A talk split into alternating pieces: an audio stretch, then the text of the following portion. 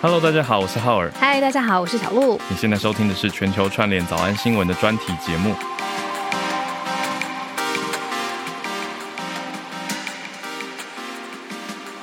每一个星期的专题我都觉得很重要，然后今天这一集我已经私心期待，而且也今天非常成真，我非常开心。嗯，对啊，我们每一个人，大家作为一个当代的好公民，大家是不是想要？自我的内心期许就是我要奉公守法，还可以为社会创造价值，做一个有用的人。那我们讲到这个守法，你这样切入，大一部分的人就已经睡着了。奉公守法的好公民 就是要讲啊！你以为的奉公守法，有一天你就不小心犯法了？对，怎么会这样？莫名其妙踩雷。我觉得今天我们就来好好问一个专家，而且我觉得他们最强大的就是他们用白话文来跟大家聊法律。这真的太需要了。我们每天日常在呃理解，比如说报章杂志上面、新闻上面，或者是你跟隔壁邻居老王各种问题，然后每次翻开那个什么自我救济的法律书，我根本一个字都看不下去，真的很难啊！而且你说各种法，有的时候小的法到大的国际的法，甚至我们我们在节目上聊过太空的法到底归谁管呢？对不对？其实这些都是法学很专业的东西，可是一般人就会觉得，哎，法律是不是有一个距离？嗯，那所以我们才特别邀请到法律白话文运动。今天真的是在社群上面，他们经营已经非常成功，然后声量很大，然后算是法律普及化、知识也普及化的媒体——法律白话文运动的洛毅，今天来到我们节目啦。洛毅你好，好，大家好，我是法律白话文的洛毅。耶，他们的 podcast 叫做法客电台。那我开头想要先问洛一个问题，就是有人说，嘿，法律是用来保护懂法律的人，你对这句话有什么想法？基本上是啊。对，因为就是规则嘛，那你越懂规则的人，你越知道该怎么办呢？嗯，所以我们觉得法律白话文的目的就是让大家都更懂这个规则，那大家才能更保护自己。这样会不会有一种就是有资源的人，大家巩固成自己的势力，然后没资源很可怜，但互相攻防？我觉得是，坦白讲是啊，直接承认是啊，对啊。那有资源有很多方法，比如说我认识了，大家也认识了洛伊之后，这种也是，比如洛伊的知识分享给大家，也是认识资源的一种。这个就是懂法律了，对，懂对哦。所以我们把它普及一点讲，就是知识。嗯，等于是说，这个法律的知识是不可不知啊，在当代社会，保护自己也保护其他人是很重要的。嗯，就我所知，法律白话文运动是一个团队嘛。那今天我们我们之前节目已经碰过桂枝了，那今天第一次跟洛伊见面，可不可以跟我们讲下你在团队里面负责的角色是什么？除了帅之外，最主要的角色 真的他真的就是帅。又帅，他真的很帅。我我今天第一次见到洛伊本人，真的是发光。基本上除了帅之外，没什么功能，没有 没有。像我主要在呃团队里面担任是社群总监的部分，因为我大概是。再从大学我就发现，哎，我可能会把东西就是白话跟大家讲，就是我很知道大家不懂的地方在哪里，所以我会把专有名字去掉。所以主要的角色就是除了一方面就是在规划我们社群，跟我几个好伙伴，好，比如说像 IG，大家平常看到那个发文风格，其实是我们的 IG 的小编叫博威，我就是跟他还有另外一个学弟文人，我们三个就一起去规划我们社群内容要怎么呈现，然后想气化甚至短影片等等之类的。那另外一个角色当然就是在 Podcast 里面当就是共同主持人。大概是这样子两个讲，对，嗯，你从大学就知道你会用浅白的方式讲法律了。我觉得它就是一个我不知道为什么就突然可以理解，就是一个东西，它如果丢出来，然后我就会觉得，如果我是一般人，我就会哈有几块地方我是不懂的，所以这几块地方一定要去修正成另外一个版本，然后才大家才可以，对，你知道脑袋接得上，对对，也就是像我们讲，就是杂讯应该要把它拿掉，换成准确资讯。而我发现我大概真的是差不多可能。大一、大二，我就发现，我就莫名的知道这件事情。哦，那你这样会不会害其他律师没办法赚钱？哎，我觉得不会，我觉得完全不会。为什么不会？因为我是讲话真让人听不懂。但我觉得 T A 不太一样，嗯，就是我们今天沟通对象是一般人。那那些专业律师，他沟通的对象是他当事人跟法官，哦所以有的时候他就必须要用比较专业的方式。其实我觉得很多律师其实也私底下也是蛮干的，他们其实也很会白话，但轻松。对，但是他们的专业的部分跟他们的工作不是要他们去做轻松这件事情，所以我觉得战斗位置不太一样。哦，喜欢这个切入点。那他既然说他最会白话文，那我们就直接来切入吧。我们举日常生活中的实例，嗯，让今天洛伊跟我们讲一下，就是大家对法律啊或自我保护或者是理解这个议题的。时候有没有什么误区？今天让洛伊来好好讲清楚。我们接下来节目会举几个例子。嗯，首先第一个就是我和我伴浩尔最近常常会碰到的，你也在想的事情，对不对？对我买了一台电动车啦。还有，然后重点不是这个，谢谢谢谢大家。没有没有没有没有没有，大家不要误会，背后还有太多复杂细节，我就不方便在节目上讲。但重点是避不掉的，就是电动车要充电。可是充电桩不只是我，其他车主我们在聊啊，就会发现一个很大的困扰，有一些社区的。管委形式上颁布 好，这个叫做规定，都不叫法律。就是说，哦，我们不可以去干预，然后也不会去主动的阻止用户设立充电桩。但是停车场是公共的，所以变成说形式上没有人禁止你，可是你真的要去装的时候，就会开始受到各种。有形无形的压力，就大家开始有一些意见，对，不希望你在那边装一个对，会觉得说啊，你这样就占掉一个位置啊，会占掉一个位置吗？而且还会用，还会影响大家的电力分配，你的电力线路的去哪里配线啊，哪里去牵啊，算法会不一样。就是简单说白话文就是麻烦。哦，其他人会觉得麻烦。就是他们停车场在那边几十年了，好好的，你为什么现在突然要立一个搞一个这个很麻烦呢？然后搞得大家不方便，然后又不是公共利益，是你自己的利益。他们就他们的角度就会倾向说，你有没有办法自己想办法去解决？那要去哪里装？装在大马路上吗？当然，这就很困扰，对不对？洛伊听起来好像有遇过人家询问你相关的这个题目，是吗？对，其实大家是有讨论过这个问题。那我们先讲一下，因为传统没有这个问题嘛，因为传统你要补给你的这个发发动车子是这个。汽油，那就是在大马路上嘛，对，供应的，对。可是现在我们比较麻烦是充电，其实是自己做得到的。那就很麻烦，就是那如果我自己做到，我摆这个位置是摆在像 Howard 这个家里这个停车场的这个豪宅，对，没有没有，哎，透露出一些讯息，假新闻啊，假新闻，再一次 Rich，假新闻，假新闻。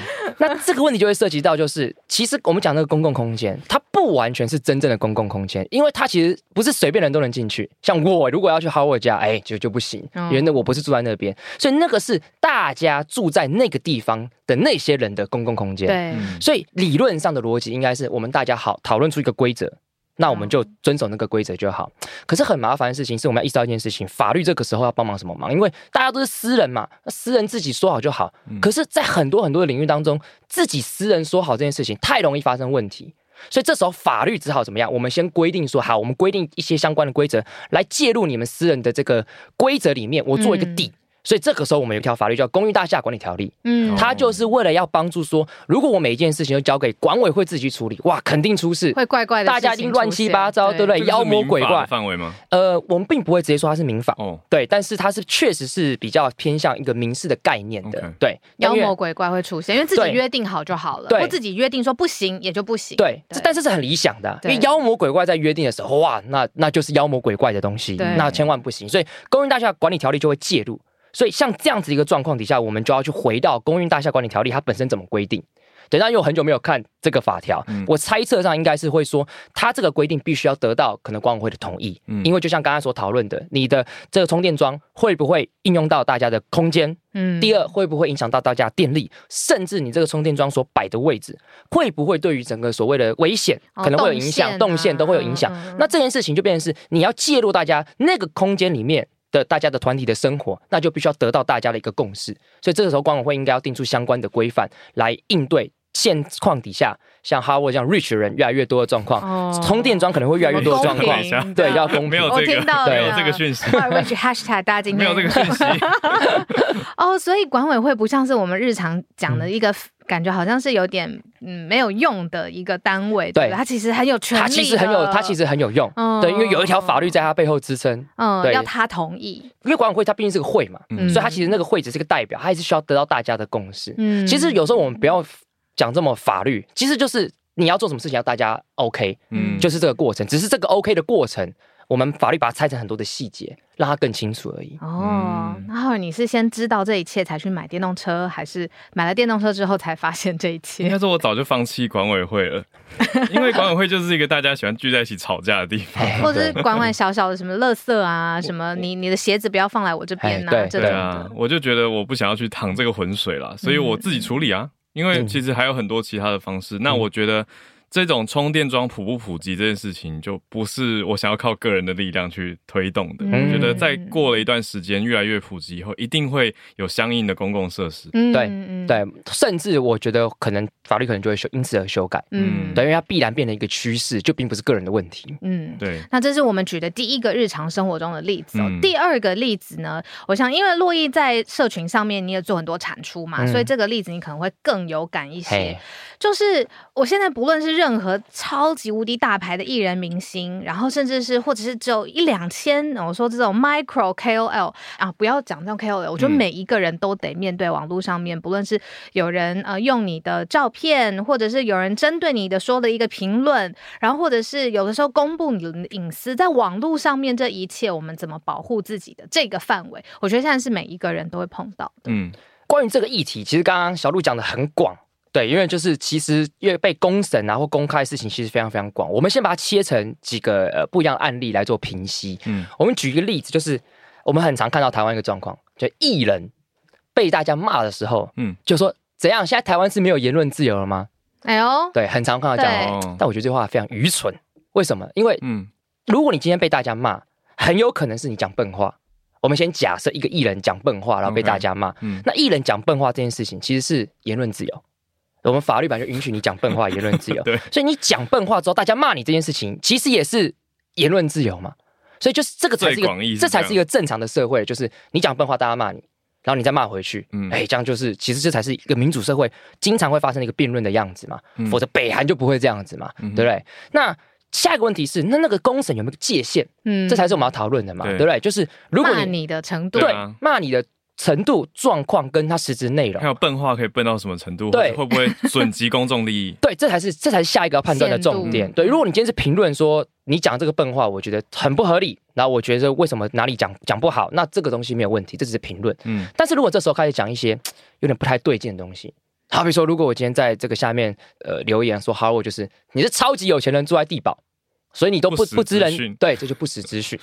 这可能就有诽谤的嫌疑，嗯，不实就可是诽谤了。但是这个不实在法律上的这个所谓的成不成立诽谤，其实还是有点界限。哎呦，对，就是你要相当理由去认定你有没有讲出这个资讯，什么意思？我们举例来讲，像强尼戴普跟这个 Amber Heard 这个案子，嗯，那最后 Amber Heard 判输原因是因为他在报纸上刊登的资讯，嗯，那个法官认为说是不实的。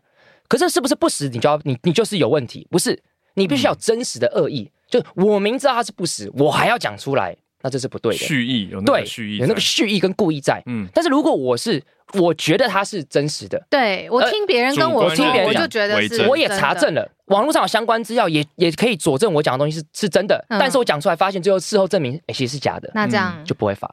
那他就保护我的恶意吗？这不是，因为这就不是恶意。这样就不是恶意，恶意的一个很重要前提是，我确定知道它是假的，我还要对。可是刚刚那个是我有相当理由，我认为那是真的，所以我才讲出来。所以那个心态是，我觉得它是真的，所以我讲。这个调查很深入诶，变成说最后调查到这个人心里的认知状态。对，所以那个常常都这就是律师的功能，就是他帮忙一起收集证据，嗯，然后大家去用这个证据去佐证你心里的状态是什么。相当理由。对，我听别人说，然后那个别人是一个我很信任的人，这个构成相当理由。要看状况。好比说小鹿可能就不太一样，哎，因为你是这个网络上知名人士，也是做新闻的，那这时候法院可能对你要求的相当理会高一些，会高一点。对啊，如果只是一般人讲一般式的八卦，影响到别人名誉的话，那个那个举证程度可能会比较低一点点。嗯，那我再问追问洛伊题，如果有一个人说我是开玩笑的啦，这样作为后续的补充来否定自己前面的。所谓恶意或者是善意呢？我觉得那个还是要综合判断那个情境，就是你开玩笑那件事情到底多严重。你不能指控一件事情超级无敌严重，把别人名誉都损坏之后说啊，我是开玩笑的，那当然不行。或者说也不能去机场说我有带炸弹，然后说开玩笑，这个是万万不可的。嗯，对。那当然我们前面讲这是诽谤，那如果是我们讲比较常讲公然侮辱，那个就是比较不会像诽谤那么严格，因为公然侮辱就只是说你有讲出一个抽象词汇，然后把别人就是降低别人这个人格权的概念。好比说，我骂别人王八蛋，或者是我们只能讲三字经，嗯，等等之类，那就会成立。这个就比诽谤再稍微比较。不比较没有那么严格嘛？因为诽谤是你要举证到他确定讲出来的事情会有相当理由且相呃影响到你的名誉，嗯，就这两个概念会比较不太一样。洛伊之前给我的观念有更新呢，因为我很多年前小时候看电视，跟某某电视知名律师学到一招。那个律师说，你要骂别人，可是你真的很生气，嗯，但你又不想被法律处理的时候，你就可以说，你不要逼我骂你，叉叉叉，等于你没有真的骂，可你把脏话讲出来了。哦，可是如果以洛伊刚刚这样讲下来的话，这是其实是一种恶意的。呃，招数啊！如果骂那个，就是如果是骂脏话，那个跟刚讲诽谤恶不恶意没有关系，你只要讲出来就算。公然说你不要逼我骂你，等于我没有骂。但是这个也不一定要看情境。我们举个例子，像 PDD 不是很常就说我梦到的，对啊，你以为法你以为法官就会觉得哦你是真的梦到，所以我不算。没有那个我梦到，我们长期下来使用的习惯就是。我梦到就是我知道。所以法官也会去判断，那就是我梦到这件事情，基本上长期在 P D 使用下下的效果，就是我梦到这件事情是废话。他这样听起来很运气运气耶，没有。而且我听到一个点是你你这样对，就是法官，我听起来法官他必须要很沉浸在现在当下使用文化，我们的语言这个敏感度，或者是现在我在说这个是什么意思？那如果每个法官都这么敏锐，为什么我们一直听到有恐龙法官、恐龙法不知人间烟火，活在象牙高塔？呃，关于这一点，我们可以思考一个问题，就是我们每次听到像那。恐龙法官都是在哪里听到的？新闻新闻就是在死刑或新闻媒体。对，可是新闻媒体对一个法官的评价，他往往就只是从这个案件的事实想象出一个他应该要被判刑的一个结果。嗯，好比说，如果今天有一个杀人犯被判无期徒刑，新闻媒体一定下什么标题？恐逃死。对，所以新闻媒体自己觉得他应该死刑，但法官没有判他死刑，所以是恐龙法官。哦，可是这是不对的，因为我们有没有真实的把一个。判决书从头到尾看完，就了解法官今天判决的这个理由到底是基于什么？我们没有。第二，这个是案件的事实。建在法院建构出来事实版本是什么？你有没有去看过？没有。我们从新闻标题的标题就建构出一个想象事实，对，来评判恐龙法官。我觉得这对法官是不公平的。我们我们平时的讲树大必有枯枝，人多必有白痴，有没有恐龙法官？绝对有。嗯，但是我觉得没有大家想象这么多。那么对，绝对没有这么多。人间脱离。对，其实是并没有的。嗯，理解。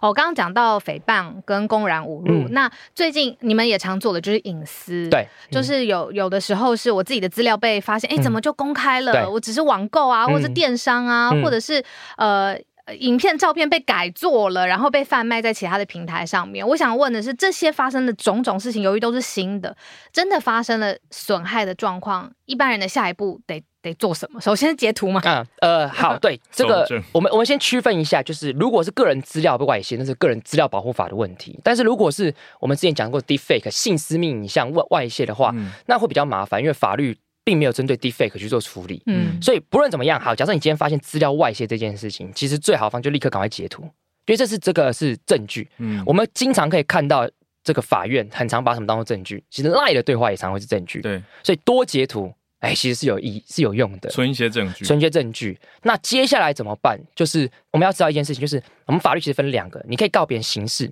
但是你可以告别人民事，嗯，刑事是要认定那个人有没有罪，但民事是要要那个什么吐钱出来，要损害赔偿，所以这个听起来很很复杂，对不对？所以最好的方式就是怎么样，赶快把你既有的证据跟整个故事，你把它弄清楚，赶快去找律师，这其实是最快跟最准确的做法。我觉得这是。提供带大家一个最好的一个方法。那一开始就要把所有的证据摊给律师，说：“你看我有这些。”对，你要尽可能的做，因为你很常发生是当事人来，然后我们跟当事人说：“啊，其实你还缺什么？”嗯，对。那其实你如果你尽力去把它收集好的话，那对于律师当下的判断也会最容易准确。因为所谓的法律审适用的前提，必须要一个完整的一个事实，我们才知道法律要怎么对应进去。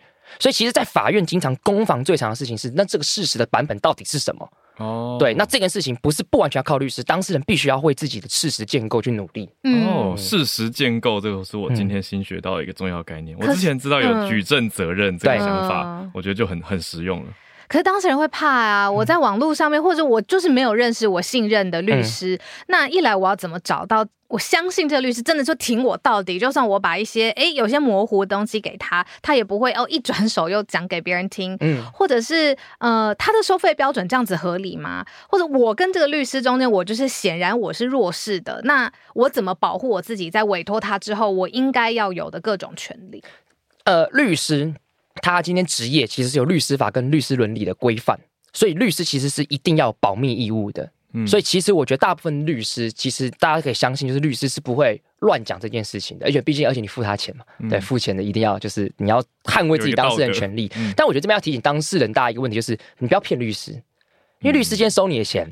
他一定会尽力帮你，嗯，因为他收钱了。如果他没有收钱，会不会尽力帮你？那当然，他可能就不接，对，可能就不接。但收钱，他一定会尽力帮，所以你一定要老实的跟他讲。我觉得最常发生事情就是当事人不老实，嗯，所以律师俩公啊。那，审判到一半，你怎么讲这句话？这个是之前没有的啊，对不对？你这这一句话，把我们之前所建构的事情全部都怎么样？可能翻盘，会有这样的状况。对，所以这要跟大家讲的。那我觉得，但是要怎么找律师？我觉得最好的方式还是先 Google 一下，因为现在 Google 其实有非常非常多律师都会建立自己的网站。对，那我觉得你可以去 Google 看看他们平常办什么案子。我觉得这是一个方法。你是不是去看，比如说他过去办的专场，或者是？我觉得这个也这个也可以，但这个查询会比较困难。不过我也跟大家讲是，其实我们大部分人在生活当当中大部分的案子都并不特别，所以大部分的案子，大部分的律师其实都办过。你又不是马英九。你涉及什么这个宪政的问题，超级特别没有。大部分的问题其实大家大部分律师都经手过。一般的民事比较多，然后车祸啊，有一些刑事、诈欺啊、买卖纠纷、离婚，这些都很一般。哦，所以不要觉得自己我的我的案件超级特别，我要超级强律师没有，不需要。其实大部分律师都会，大部分的律师，我们都考过律师的人，所以其实大部分法条我们都有学习过，大部分案件大家可能多少都有碰过。嗯，就算这个律师他没有碰过这个案件，他可能过去的经验也足以支撑他来办这个案件。哦，对啊，如果讲到底你真的都不知道，那私讯法律白话文，我们 如果有看到这个讯息，我们可能会跟他，哎，你可以去找哪一个律师，应该常常爆掉吧？就是你不要觉得你自己的案件是超级无敌难解，对。对，我要用过吗？英九当时找过的那个律师，哎，真的不要，太贵了，太贵了。讲到贵，对，我知道我楼下一瓶大冰奶大概是十五到三十块，假设，嗯，律师怎么算？哎哎，这个这个，因为这相关的规范，其实是我们主要是在这个律师工会，它其实是有一个基本上的一个线这样子。好比说一个小时的咨询费，通常就是五千。都是五千，哎，大家觉得很贵，对不对？可是你要想，这这一小时，不觉得贵？我咨询过，我觉得很值得，很值得。对，我们把过去的知识贡献给你，对这个这些当下的这个反应都是奠定在好几年的知识上。那通常啦，但是这个这个只是个标准，它可以更贵，也可以更便宜。所以通常我们的律师通通常会以五万当做一个起跳。对，可以可能更低，但是通常也可能会更高，也要看你案件复杂的程度，嗯，或者是你，好比说，你假设你今天涉嫌一些商业犯罪的问题，那肯定要更高，因为它比较复杂，通常会以这个标准来看，但是每个律师不一定，因为当然还是我必须想，有律师还是有强有弱，对啊，有强像像洛毅就是弱的，对我没什么经验，因为我今年才刚开始当实习律师，对，但是如果像比较厉害一点律师，他可能即便是比较 simple 的案子，他可能也会收费比较高，那就看你怎么去。你自己去决定这样子。哎，我在国外影集常常会看到律师，他收到当事人委托一个案件，他自己去找一个超级厉害，像私家侦探调查员，然后这个费用有的时候也是百欧尔在计算的嘛。台湾也有这种，就是他为了要找到更多相关的事证，有的时候当事人可能讲不出来，或他模糊，所以为了让案件你说那个事实架构完整，他自己也要出一些调查。你是说律师自己去找征信社？呃，不是征信社，而是调查员。在台湾比较没有听到这样子的一个状况，但是不过律师确实也会自己想办法去调查，嗯，但是吧，但这调查并不是像电影里面啦，就是哦。出生入死这样子，指纹。对，其实也没有那么厉害，其实很多调查就只是去调一些资料，其实就就网上网络上资料都可以查到。那你说按 by hours 计费，律师有时候也会，好比说我们大部分我们涉到涉及到事情都是诉讼案件，可是很多案件不是诉讼，它是契约的，就是你今天我是 A 当事人要跟 B 厂商签订这个契约。那我不知道东西是什么，我给律师来处理，他可能就会摆 hours 计费，就是我处理这个契约，我要花多久时间去去审阅，他可能就用这种方式去计费这样子。那你要相信他的计时吗？因为有可能我我看了两分钟，然后我去看二十分钟 Netflix，然后我再回来继续再看剩下的。这是诚信问题。对对对，就是这个问题会不会很纯？不会。我觉得很，我觉得，我觉得这是正常的状态，这是正常的状态。就是那个，因为我们都知道，我们不可能说，哎，这个六十分钟，我每一分每一秒都在做这件事情，这只是一个大概。哦，他自己的一个粗估，他是一个粗估，对，那就这这这信任，这就只是信不信任的问题。如果你觉得是律师，干，我觉得你懒，我不想信任你，那那真的没办法，你就那就不要相信，就不要合作，对，就不要合作。对，重点是我，我们应该相信他最后的那个结果是好的。嗯，对，因为说真的，厉害律师，他一小时计费。他可能以前五年前，他可能要花一小时，那五年后他二十分钟就可以搞定了。那这时候他变更强了，但是你要付他更少钱嘛，也不合理啊，对不对？那你说的很有逻辑，嗯啊，我理解了。好，重视结果就好。你中间大概怎么样？你要看多少 Netflix，我没关系，对对不对？你要想他现在可以看 Netflix，可能是他这十年来真的忍住不看 Netflix，累积下来结果，就他现在一下就知道啊，这问题在哪？哎，这是真的，我没有这个不是帮律师讲话，我觉得这是这是真的，因为你看东西真的会。越来越快。那我再追问一个哦，不好意思，很多细节。像我们常常听到很多一件案子司法的官司缠讼多年，那这个用白 hour 就不合适，所以是不是有不同的计价？我们刚刚讲那个是呃，就是我们讲非讼事件，就是白 hour 事件、契约等等之类的。那我们讲诉讼，就回到我们刚才讲，我们通常是省级来做区分，就是好，今天这个你们打案件，我们今天的目标是打完一审，那你就会给我一个费用。那如果这个事情一审判决下来了，也有两条路嘛，就我接受，或者是我要上诉。嗯，所以这时候如果你要上诉的话，那我们再算第二次的费用。所以我们是用省级来做区分的。所以你今天拖八年但是那是那那一审，那你就只要付那一个省级的钱就好。哦，这真的，我今天才知道。嗯。拖八年没关系，就是看最后的那个省级判断。可是会拖八年的一定也很贵啊。哎，不一定，不一定吗？那如果当然会拖八年的话，通常就是一定会有一些衍生费用啊。呃，不一定，要看要看那个你跟那律师是怎么谈的。好比说，如果我们今天呃讲说一审，那我们可能抓开几次庭。那如果这个案件哇发现太特殊，嗯，他开的庭开过太多次，那有些律师会在契约里面就会跟当事人说，那超过。几庭之后，那每一庭要着收什么样子的费用？这个不一定。那什么案件可能会拖超过八年？死刑案件、重大的政治案件，他可能因为这个证据的采收不易啊等等一个状况，可能会拖很久。哦，那算蛮特殊的案例了。对，所以一一般应该都不会拖那么久吧？不会，不会拖那么久。嗯，好，那我们可以切下一个主题了。我们下一个主题要跟大家谈的是我们在早安新闻其实常常在讲的，美国现在炒的很热的主题嘛。就是堕胎权这件事情，那美国已经在最高法院外泄的这个资料，开始让大家都一直在议论纷纷，然后各个州也吵成一团。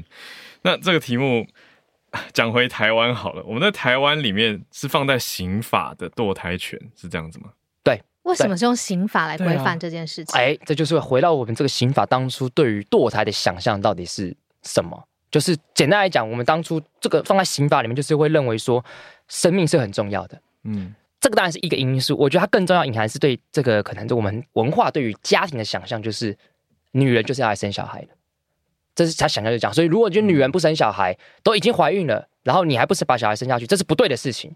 当初的这个刑法的想象就是如此，等于说法律它是基于整个公众社会或者当时制定法律的人他们的社会认知对所写出来的。对我我补充一个额外的法律来佐证这件事情。其实，在我们过去的劳动基准法里面，其实是有规定说，如果女性今天你的这个工作时间是十点晚上十点到隔天到五点六点，嗯，这东西是要得工会同意什么这之类的，但是男生不用哦，听起来听起来很贴心，对不对？他背后立法理由是做什么啊？因为简单来讲是。因为女性的身体很重要，为什么？因为要生小孩，所以我们要特别保护。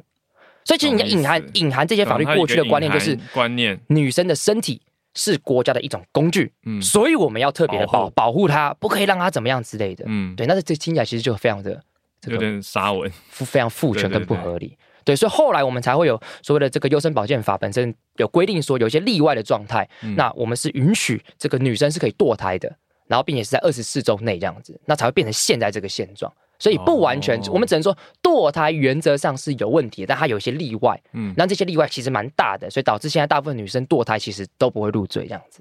哦。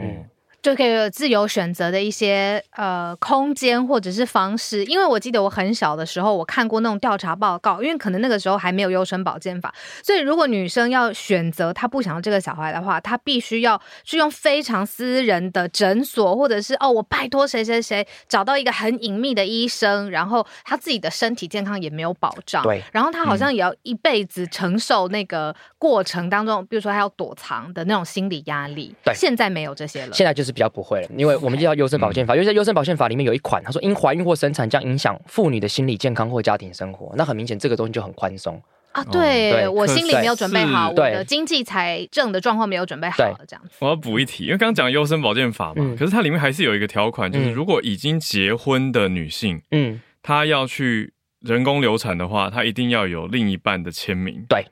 那就有人不开心了。我看过有人在吵这个，就是说，哎，他跟他先生也许有婚姻关系，可是他们不一定很和睦。那这是所谓到底婚生子女的概念，在现代好像又会被拿来重新审视了。因为过往所谓的婚生，绝对就是这一夫一妻所生。嗯，可是现在有没有可能，他们虽然是婚姻关系，可是这个婚生不是这个老公的小孩？哎，或者是真的怀孕了？我不想要啊，女生不想要，女生不想要，那男生说，那男生我就不签名，我不签，你就一定要生下来。好，关于这个东西，其实有两个问题，我先回答刚刚 h a r 问的问题。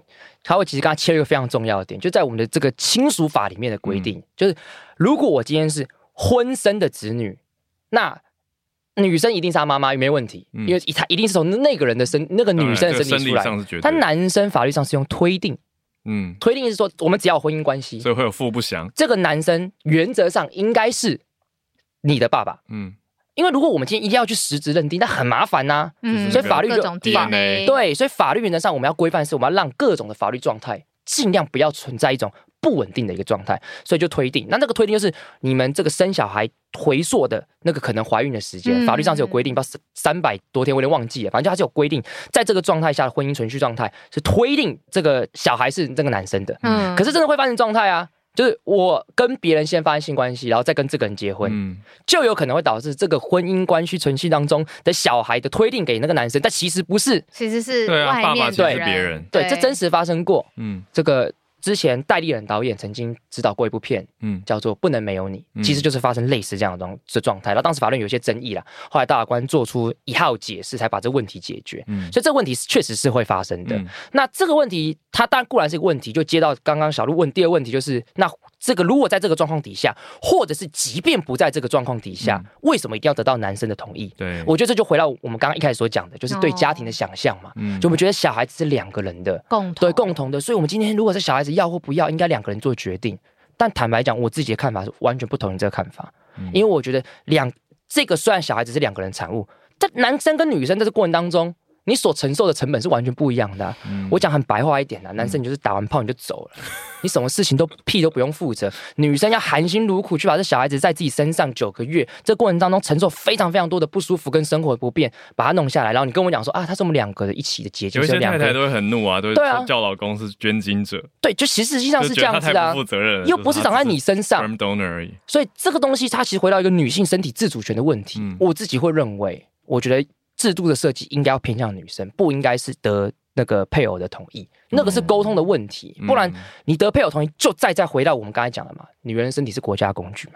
因为生小孩很重要，所以法律的规定就是生小孩这件事情，我们尽量都要让他怎么样保持住。哦，要尽量生。对，但这是不对的事情。所以说，法律让你的人工流产很困难。对对，所以我一直都会觉得，呃，配偶同意权，我觉得是不对的事情。嗯嗯，我觉得就听到那种我们一直说男女要平等这件事情，真的不是看起来平等，有很细致的差异，所以你要造成整个制度有的时候要偏向一方。对，那这样才有办法真的达到最后我们说的实质的平等。对，因为其实，在法律上，我们讲所谓的差别待遇，差别待遇不是说差别待遇不对，是差别待遇要合理。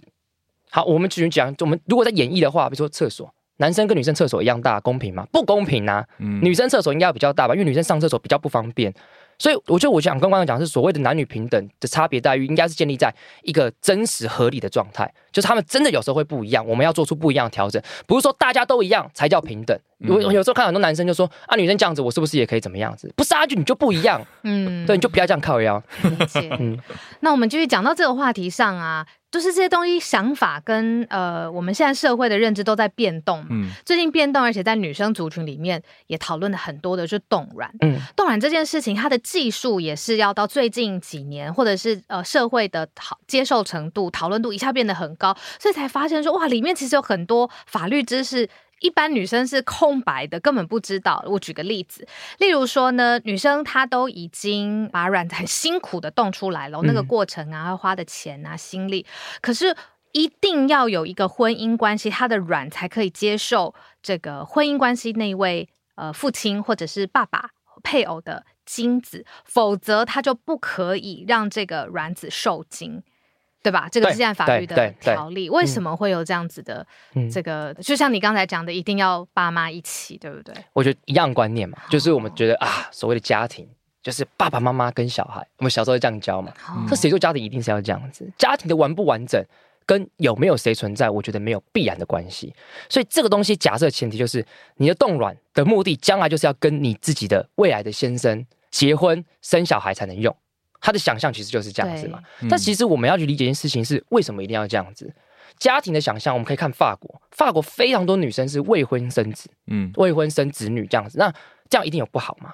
其实也不一定啊。就是我们我们对于想象，就是一定一个家庭一定要一个爸爸一个妈妈才有小孩。我们所以所有的法律的规定，从我们刚才讲的堕胎啊、配偶同意权啊，到现在动卵法律，都是围绕这个观念去打造的，所以就会变得很畸形。我未来我们对很多家庭的想象是。我就是想生一个小孩，但是我不想要先生，为什么不行？我如果有能力，因为如果我们觉得这样是不好，那你是不是意味着现在家庭、现在所有社会里面单亲家庭都是不好的？哪有这种事情？很多人爸爸很烂啊，很多人妈妈也很烂啊，对不对？一个家庭里面有爸爸妈妈，也有两个人一起烂啊。所以好不好？我觉得跟家庭的人数是没有关系的。所以我觉得这都是未来大家必须要一直去讨论、一直讨论，才能让立法委员意识到这些对女生的框架必须要拿掉。我觉得他才会比较公平的可能。嗯，小鹿刚讲的这个，我就想到我有一些他们是用等于自己妈妈自己想要孩子，可是最后没有结婚，他们还是生出了孩子。那他们的做法就在现行的法律框架下，他必须要出国来处理。可是我就觉得这件事很奇妙，因为大家也都知道他们出国。所以我的意思是说，就是明明我们现在都在同一个社会，然后大家也知道有这样的需求跟这样的现况，可是法律并不允许，所以大家就看着这些人，OK，那你就出国处理吧，等于是你就自力救济啦，然后你自己用别的方式。可是你因为你在国外处理的，所以你也不会在台湾犯法，是这样子吗？对，但是这个问题就是你在国外处理的风险嘛，对你等于是放任我们的人民。必须要做一件他觉得是对的事情，他绕个弯，对，比较大的风险。他出国，他可能去的国是中国，那怎么办？而且换一个角度，他其实也增进了我们的生育率啊。对啊，坦白讲也没有对，其其实是啊，其实是啊，因为其实之前有一个就是数据是显示说，台湾的生育率会下降，其实跟婚姻是有关系，因为他们后来经过调查说，有结婚的人生育率其实是高的。比以前还高，就是你只要有结婚就会生小孩，嗯，这是比以前，但只是现在问题出在大家都不结婚，嗯，但这东西或许就是如果这框架拿掉的话，会不会改变这个状态？对啊，我觉得这是有可能的，啊对，大家靠腰生育率很低，但是因为是因为枷锁在女生身上很多啊，所以导致大家不想生小孩啊。其实我认真想过这个问题，因为每年太多新闻都在讲生育率了，我就在想说，你把结婚生小孩这两件事在一起。强制的绑定了这么多的责任义务，那很多人就觉得，那我干脆不生，没错，就不结，嗯，不结，不结不一定不生。他好不好还想要有小孩子，可是他的生就变得很难。对，因为在现行的话，你的生就变很难。对，而且他如果这一辈子他就是没有找到他心里想要的那个伴侣，他想要跟他的好朋友的精子，嗯，他可不可以？现在是。法律是不行嘛？对，希望有朝一日，我觉得这是好的。对啊，是就有些人就是我不适合跟别人相处，但是我很会带小孩，也说不定呢。你怎么能阻碍这种想象？这个绝对分工哎，就是比较利益原则。我很会带小孩，对，但是我不想跟一个人一辈子在一个婚姻关系里面，谁受得了？对不对？我我可是这一题太有趣，因为我内心现在同时有一个保守派跟一个激进派在打架。因为小鹿刚刚讲的那个东西，你刚刚这个如果一开，嗯，也可以可以发生很恐怖的情况。例如，就任何的。任何的经 就是我跟我跟任何一个假设伦理问题不是兄弟姐妹好了。嗯，这不行吧？对，这当然会有生理的问题。哎，我最近才看了一个纪录片，一个那个呃呃，就是生殖中心的帮人家就是呃受精卵处理的那个医生，他是自己偷偷把自己的精子超可怕，好恶心，放在每一个来诊的女生的那个呃卵子上，然后告诉别人说这是配对成功，所以他其实他就六十几个还是一百个都是他的小孩，那个超恶心，那个超级无敌恶心。他他是不孕症的医生。哦，对对对对对对哦，对对对，所以他讲的是伦理的，那不是伦理问题，但这个就要相对应的法律会去做处理。嗯，对。但是我觉得讨论这件事情，我们应该是把这些极端的这个非法行为，我们先把它透过法律去做处理之后，回到这个命题本身本质来讨论。我觉得是其实是具有可讨论性。我懂洛伊的意思了，就是说，哎，应该要可以推动稍微再开放一些些，可是你当然也要把一些有问题的情况要。列在里面扣除，对，但我觉得需要是更多的社会沟通啦，因为毕竟很多人他们觉得这些东西是问题，其实是他们不愿这样不了解、不理解，甚至他们没有想象过。我觉得理解、没想象或不愿面对。对，都有可能会觉得哇，好难哦，算了，不要了这样子。但我觉得就是大家花一点时间跟他们沟通，我们才能让这个社会一直慢慢往前进。这样哇，嗯，好啊。那最后一点点的时间呢，我们有设计一题，就是说，我们像刚才我们自己举的这些例子，都已经是超过我们认知边界，就是已经很努力在锻炼肌肉这种。可是你看的一定更多，你会跟我们分享一则，就是你觉得真的是很猎奇的案子，或者很猎奇的判例，让我们开开眼界。呃。帮我讲猎奇的规定好了，对，但讲起来就会觉得大家会觉得很敏感这样子。怎么说呢？就是像我们之前啊，我们来租的这个争议，其实在后来宪法判决又重新判定。那那个判定就是因为地方政府它它就是规定说，乙型受体数就莱克多巴胺要零检出，然后行政院说不行，我们现在已经开放了，所以你们不行零检出，然后最后打到大法官那边做宪法判决，然后宪法判决就认定说，行政院说各地方政府要零检出这件事情是不对。这件事情是对的，所以也就是说，各个地方政府不能规定零检出，要配合中央的规定。对，好，这个是大致上这状况。我我先讲，我觉得这个判决是非常合理的，但是它背后所适用的规定非常的猎奇。为什么呢？嗯，你想想看，我们现在的县市地方政府，我们就是三个层次嘛，我们就是有所谓的直辖市、省辖市跟县辖市。嗯，我们举例吧，台六都、新竹市、加一市、基隆市跟剩下的县，所以理论上我们整个地方制度是用县市来做规范。但是回到这个今天宪法判决这个问题，要回到宪法。我们的宪法是叫中华民国宪法。嗯，这个中华民国宪法是用哪边打造？是用整个中国来做打造的。嗯，所以它里面地方政府这个规定，它它的那个条文是说省县，就我们一切规定都是用省县来作为单位。嗯，所以也就是说，我们在适用这个宪法的时候，就用很猎奇这个所谓省县的规定来规范我们现在地方自治，这是非常不 match 的。不 match 到甚至有鉴定人鉴定意见说这不能用啊。因为省县就不是指我们现在的状况，对。可是如果你不能用，我们这还真的没有宪法条文可以用哦。会类似像这样状况，甚至如果你仔细去看我们整部宪法里面，它有规定从边疆地区啊、西藏啊、然后蒙古啊等相关的规范。这现在的宪法对现在宪法里面都有这样做相关的规范。领土范围，还我们边疆地区都都写在里面。所以也就是说，做什么练习？我大中华民国。对，没错，我大中华民国本身的这个中华民国宪法，跟现况底下我们国家制度是完全。不 match，要用也没办法用，对，没办法用，这就是我一直都觉得，因为其实我另外工作是在补习班教宪法，嗯，对我教律师司法官考试这个宪法，我每次教都会觉得这就不是我们的现状，所以每次教都觉得很猎奇，就是不对啊，这就不是我们的状态，可是我们却要把这个不对我们的状态当做一个最高指导原则在做处理，所以每次教的时候会觉得哇，很闷，你知道吗？就是就不是这样子啊，对，很怪，嗯。有人在推这个修宪吗？很困难，在大工程。不过今年年底要修宪，嗯，今年年底我们要把我们这个宪法里面关于选举的，现在是二十岁才能选举，要下修到十八岁。哦，这个有。对，按照我们宪法征修条文第十二条去做处理，但是这个门槛非常非常高，我们必须要大概九百七十万个人支持这个命题，它才会通过。哇，现在冷漠的社会，谁会出来支持任何？蔡英文最高票也不过八一七。对你还要蔡英文再加一部分的韩国瑜的票，才有可能会通过。哇，难上加难。对，好，今天真的非常非常精彩哦。那我们最精彩的就留瓮底，就是呢，法律白话文出新书了。法律白话文运动的最新的这一本书呢，叫做《法律归法律》。问号哦，法律归法律是问号，很可爱。然后说，呃，热门新闻。话题当中的法律争议也是要看法白才知道啦，所以你要看懂新闻争议，透视人情义理。那我们在节目里面讲了这么多的国际新闻，在这本书里面呢，也可以找到很多的参照点。那就像是洛毅刚刚跟大家分享的一样，这么精彩，推荐大家可以去找来看看啦。那也恭喜你们出新书，感谢谢谢法律白话文法科电台的洛毅来到我们节目上，感谢阿沃，感谢小鹿，谢谢谢谢。